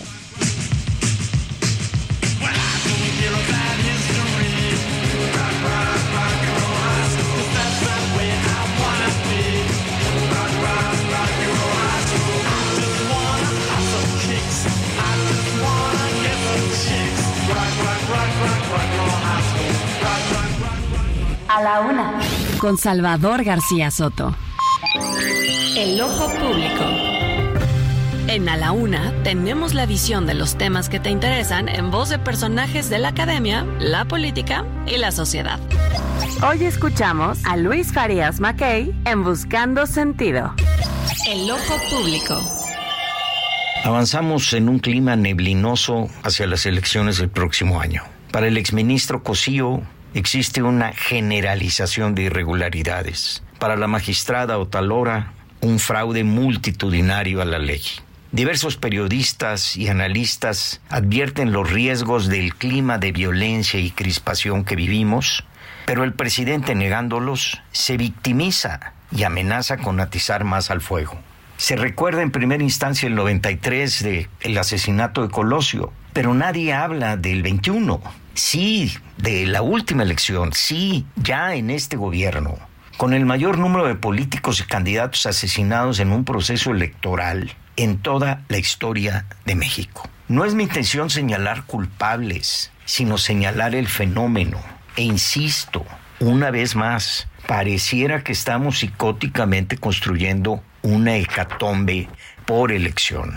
Avanzamos hacia ella no con ánimo, esperanza y alegría, sino nos guía la aprensión, el recelo, el miedo, el odio, el coraje y la desconfianza. Y así no se construye democracia, se le mata. Para colmo, el INE calla ante reclamos porriles de unos gobernadores sin vergüenza, al tiempo que encierra a la prensa para que no atestigue su postración. Y eso cuando aún esto no empieza. ¿Cómo terminará? Saludos. A la una, con Salvador García Soto. Dos de la tarde con 35 minutos, dos de la tarde con 35 minutos. Gran, gran, gran eh, observación que nos hace Luis Faría Mackey en su Buscando Sentido. Y sí, las elecciones tendría que ser una fiesta de la democracia, e ir todos eh, alegres para un recambio o para la continuidad de un gobierno. Pero hoy nos mueve, y sí, el recelo, nos mueve la falta de resultados y el miedo. El miedo que se ha propagado como un virus yo creo que esa es la pandemia más fuerte que nos ha afectado en este sexenio. El miedo. El miedo de vivir donde vivimos, el miedo de que nos asalten, el miedo de que nos secuestren, el miedo de que nos maten, el miedo de quedar en medio de un enfrentamiento el miedo de que no podamos ser atendidos en un sistema de salud que se cae a pedazos, el miedo de que no podamos resolver algún tipo de pago porque la inflación está enorme y los salarios siguen igual, el miedo. El miedo es lo que está motivando hoy a la elección. Gran, gran eh, observación que nos hace hoy Luis Farías Mackey. Oiga, hace unos minutos platicamos con la consejera Dania Rabel de lo ocurrido ayer en el INE, luego de que encerraron a los compañeros y colegas que cubren la fuente en la oficina de prensa del Instituto Nacional Electoral. Muchos compañeros se quejaron, incluso acusaron una privación ilegal de la libertad. Eh, esto, vamos a platicar de ello, vamos a analizarlo con Pedro Cárdenas, él es coordinador de protección de la, eh, la organización Artículo 19. Pedro, ¿cómo estás? Buena tarde. ¿Qué tal? Buenas tardes. No, pues muchas gracias a ustedes por el espacio. Al contrario, Pedro, ¿cómo ve artículo 19 lo ocurrido ayer eh, en el INE, este pues, encierro que le provocaron a los compañeros periodistas? ¿Para qué? Pues para el único objetivo de no poder hacer su trabajo, que era informar sobre esta reunión entre la CONAGO y los consejeros del instituto. Claro, sí, primero que nada, pues aclarar que nosotros nos encontramos en proceso de documentación con eh, las personas quienes estuvieron en el espacio.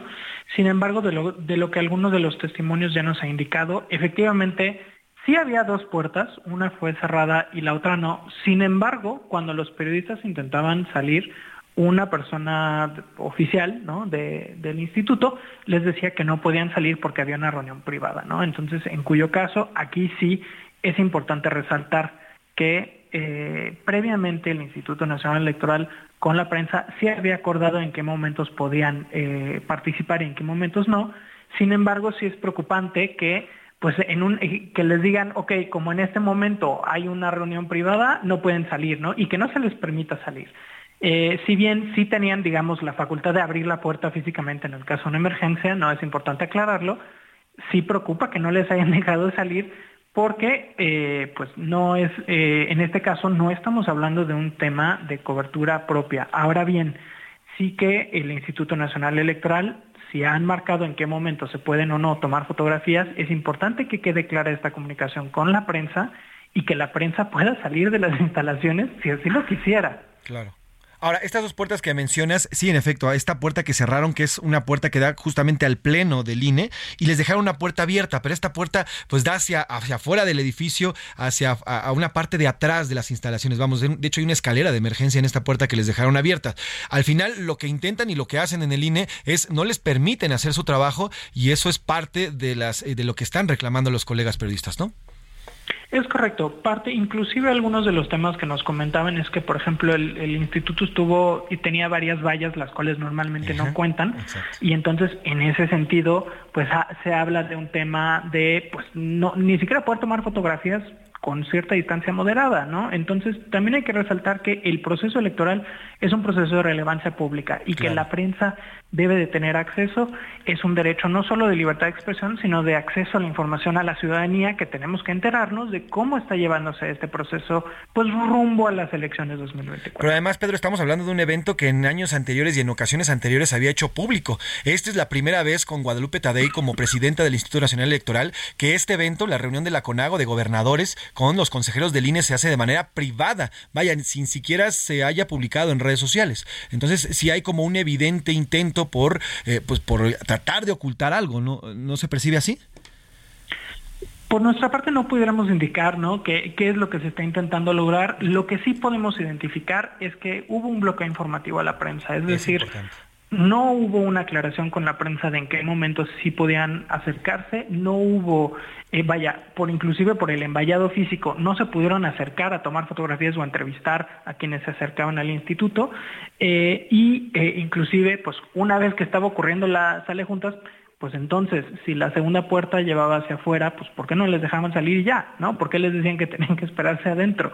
¿Cuál es el, cuál es el objetivo de tener esperando en la sala de prensa ante una reunión que si ya habían aclarado que no se iba, pues no se podía, ¿no? Entonces, creo que sí es importante que rumbo a las elecciones el instituto tenga buena comunicación con los compañeros quienes cubren la nota y que se les permita identificar muy claramente en qué momentos sí pueden tener acceso y en qué momentos no. Totalmente de acuerdo. Pedro, de, aprovechando que te tenemos en la línea, quiero preguntarte sobre esta idea que ha lanzado el presidente López Obrador esta semana en torno a una supuesta campaña, él así lo ha, lo ha, mencionado, una campaña de compañeros, eh, le puso nombre y apellido, mencionó ahí algunos periodistas, algunos compañeros, no digo sus nombres porque esta campaña eh, en lo personal yo creo que no existe, pero eh, sí quisiera conocer la opinión de artículo 19 sobre estos nuevos nichos del presidente, en los que supuestamente periodistas están haciendo una campaña o están provocando o están formando parte de una campaña que hablaría de una agresión en contra de algún candidato o aspirante, mujer u hombre, de eh, la oposición. ¿Qué opinión tiene eh, eh, artículo 19 sobre estas nuevas acusaciones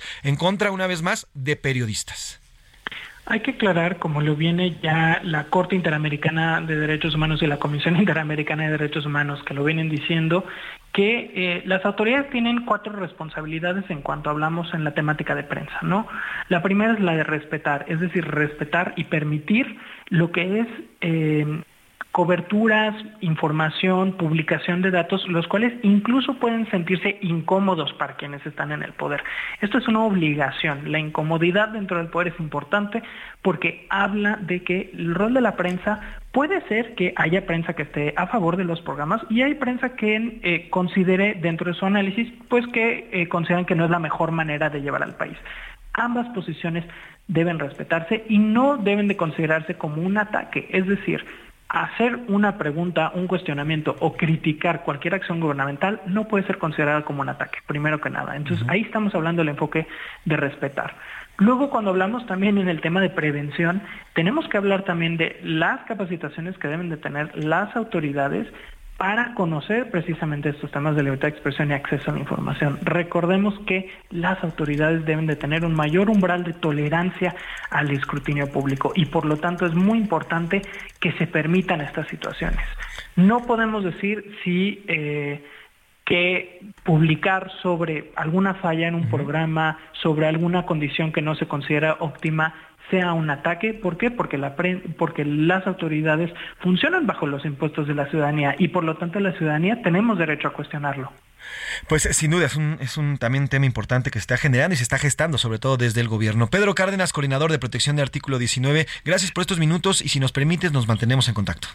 Al contrario, gracias a ustedes, que estén muy bien. Ahí está Pedro Cárdenas, ya les decía, él es coordinador de protección de artículo 19. Importante estos dos temas, porque bueno, ya lo dice artículo 19, pues sí hubo un, intento de bloqueo de información. ¿eh? A ver, ya nos lo contó la misma eh, eh, consejera Dania Rabel. Ella ni siquiera sabía, una de las 11 consejeros no sabía porque no le informaron no porque no quisiera enterar, sino le informaron de las decisiones que desde la presidencia del INE se tomaron, que era hacer una reunión con gobernadores en privado, algo que no se había hecho en, con presidentes anteriores, Lorenzo Córdoba y los que ven por atrás. Y además encerraron literalmente encerraron. Sí, había una puerta, es correcto, había una puerta donde podían salir los compañeros periodistas, pero cerraron la puerta que les permitiría el paso hacia el pleno donde estaban los gobernadores. ¿Para qué? Pues para que no pudieran cuestionarlos. Porque además pusieron vallas. O sea, el INE hizo todo lo posible todo, absolutamente todo lo posible para impedir que se informara a la población qué es lo que ocurrió en esta reunión. Así tal cual. Y eso es lo, justamente lo que se está comprobando y corroborando el día de hoy. Vámonos a otros temas. A la una, con Salvador García Soto. Dos de la tarde con 44 minutos. En este espacio le hemos dado harta, eh, eh, alta y ahora sí que también harta cobertura al tema del derrame ocurrido justamente en esta zona del Golfo de México, ocurrido la semana pasada. Eh, y bueno, pues según dijo Pemex, y así lo informó, se habría tratado de un pequeño derrame, no tan grande como se había anunciado.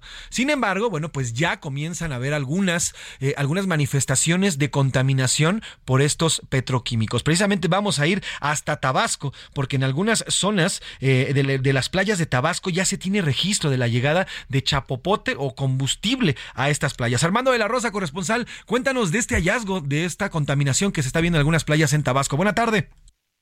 Así es, muy buenas tardes, eh, José Luis, te saludo con mucho gusto y efectivamente, pues en Tabasco ya estamos sufriendo precisamente las afectaciones o algunas de ellas de este derrame en el Golfo de México. Y es que, eh, como tú ya lo mencionas, en las playas de la Villa Sánchez Magallanes en el municipio de Cárdenas, eh, precisamente los pescadores de esta zona es una comunidad dedicada 100% a la pesca y a precisamente a la producción de ostiones y almejas, pues están reportando la presencia de grandes cantidades de petróleo crudo, de chapopote que está recalando en las playas y es que precisamente en la zona pues bueno pues ya se observan grandes manchas negras en la playa y los pescadores pues tuvieron que detener parcialmente sus actividades ya que no pueden meter sus redes de pesca debido a que este chapopote las mancha y pues las deja eh, completamente eh, infuncionales, por lo cual, pues en la Villa Sánchez Magallanes están ya pidiendo el apoyo de las autoridades estatales y federales para atender este esta situación, ya que, pues bueno, pues aseguran que es una gran cantidad de eh, hidrocarburo que está llegando a las playas precisamente de esta villa, en el municipio de Cárdenas,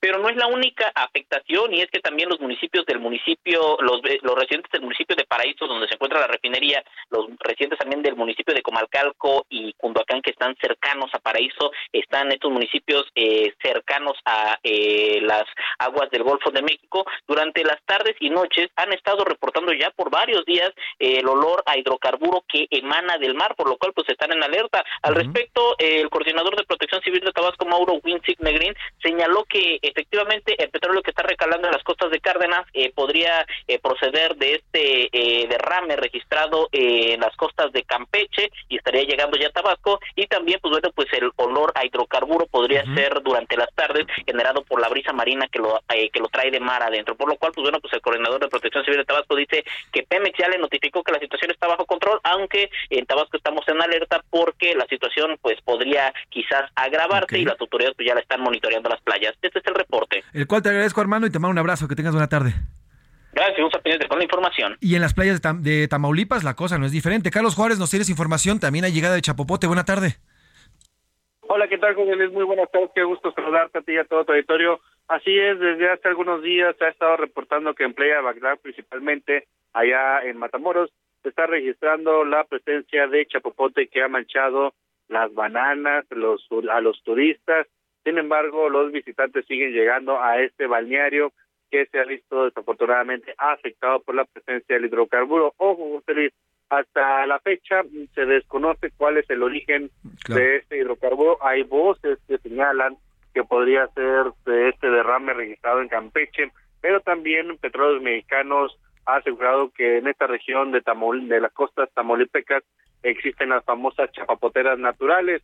Esto también ha dejado residuos principalmente en otras playas como de Altamira o de Madero. Sin embargo, lo que sí es cierto es que en Playa Bagdad hay una gran presencia de chapopote a lo largo del destino turístico de ahí de la frontera y las autoridades pues siguen limpiando y desconociendo hasta el momento de dónde proviene este hidrocarburo que a pesar de que es verano está pues dando una mala imagen a la playa. Pese a esta situación eh, hay voces que aseguran que no va a afectar a la pesca mientras los ecologistas aseguran que la tortuga lora eh, y también los manglares podrían verse afectados por la presencia del hidrocarburo. José Luis, es la información. Pues importante, Carlos, porque además es una es momento veraniego, las playas de Tampico, toda esta zona de las playas de Tamaulipas, pues eh, reciben bastantes turistas y bueno, pues la presencia de Chapopote no es nada halagüeño para ellos. Te agradezco el reporte, eh, querido Carlos, que tengas buena tarde.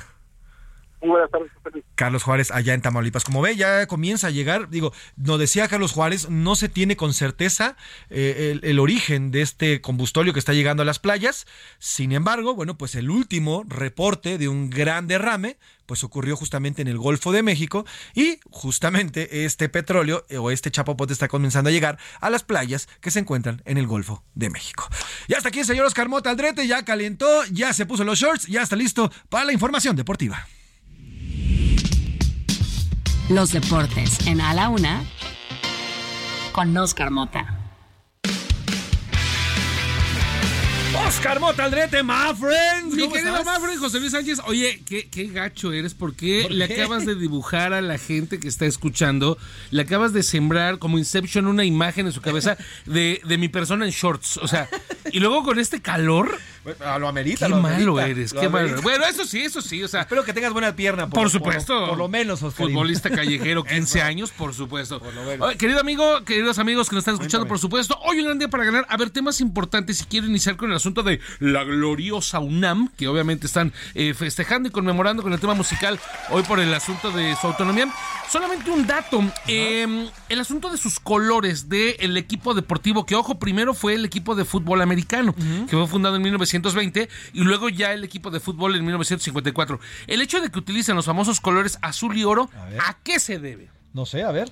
Fueron un par de jugadores, entre ellos eh, el famoso Roberto Tapatio Méndez, fueron a, a jugar a Estados Unidos por ahí de la década de los años, eh, principios de los 20 y vieron jugar al equipo de Notre Dame, a los famosos irlandeses peleadores de Notre Dame, que ellos utilizan este eh, azul y oro. Entonces ellos lo traen aquí, lo proponen a la junta directiva, dicen pues que lo que nos veamos bien, además pues obviamente la parte dorada, este ya asuntos académicos de éxito y demás, les fue aprobado y es por eso que eh, la UNAM deportivamente utiliza los colores azul y oro. Entonces, pues después de obviamente esta pequeña lección que seguramente muchos de los amigos universitarios y los que no, porque también obviamente hay mucha gente que no eh, estudió en la UNAM, pero sigue, sigue lo que pasa eh, alrededor del deporte y además tienen hijos, primos, sobrinos y demás. Les mando obviamente un gran abrazo. Continuamos con el tema, querido Mafren, amigos, porque, pues a ver, el tema de fútbol. Ayer Juan Carlos Rodríguez, este famoso comisionado que está en desde hace 60 días en la Federación Mexicana de Fútbol, comentó lo siguiente con respecto al tema de una nueva generación de ideas. Quiere proponer obviamente una nueva estructura para el fútbol y esto fue lo que comentó. Nunca hemos presentado qué es lo que se está probando. El entrenador, como no tiene necesidad de darle explicación a nadie, pues no se siente explicar, oigan, voy a hacer las siguientes tres pruebas conceptuales con estos jugadores. Muchos jugadores, por ejemplo, el caso de Luis Chávez, salieron de estos partidos moleros. Ahí hay una gran oportunidad de mejorar el nivel deportivo si logramos hacer sobre los partidos moleros, querido Mafren, amigos. A ver rápidamente, puntos del proyecto que propone Juan Carlos Rodríguez. Número uno, Consejo de Expertos. Este estaría formado por exdirectores técnicos, exjugadores mundialistas y figuras internacionales que asesorarían, no tomarían decisiones, pero asesorarían con respecto a los manejos que tiene que ver el fútbol. Especialistas en inteligencia deportiva, partidos con cuatro grandes de Brasil y Argentina en fechas no FIFA. O sea, a olvidar obviamente ya lo que deseas estos este, otros partidos contra las islas, no sé qué, y probablemente con equipos grandes, los demás los revisamos mañana, ¿te mañana le entramos bien. Por supuesto. ¿Te parece? Oiga, rapidísimo, me quedan dos minutos, pero quiero y no quiero perder la oportunidad de platicar con Jesús Arteaga, él es abogado de los abuelos del menor Christopher, este pequeño que sus padres fueron a agredir a una maestra, y saludo rapidísimo en la línea. Abogado, ¿cómo está? Buena tarde. Hola, ¿cómo estás? Buenas tardes. Eh, abogado, lo, lo, mañana retomamos, ahorita se nos está acabando el tiempo, pero quiero preguntarle sobre, en específico sobre el niño, sobre Christopher. Están buscando la patria potestad los abuelos. ¿Qué hay del tema y qué me puede comentar al respecto? Claro, claro, mira, en ese sentido lo que estamos buscando es la guardia y custodia, no la patria potestad, son dos temas totalmente diferentes.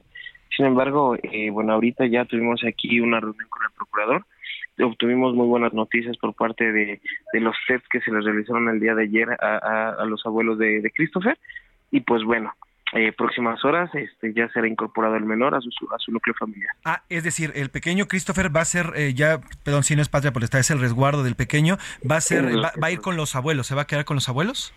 Es correcto, es correcto. Eh, en este caso, los que están solicitando la guardia y custodia del menor es el abuelo, el señor Alfredo y la señora Carmen. Es correcto.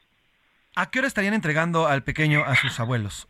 Mira, aquí hay una situación, recordemos algo, eh, eh, el que está ordenando eh, la reincorporación de, del menor es un juez de distrito. Entonces, obviamente ya salieron las valoraciones positivas, la inmunidad para integrar al menor y pues bueno, se le tiene que hacer de conocimiento al juez de distrito que ya están este, estas pruebas y pues bueno, en base a eso tiene que rendir un informe justificado el juez y que pues bueno, ya a través de que ya se dio todas estas valoraciones, el momento y la hora en que pues se nos entrega, ya si es inmediato y él dice que es inmediate, pues en ese momento se nos va a estar entregando.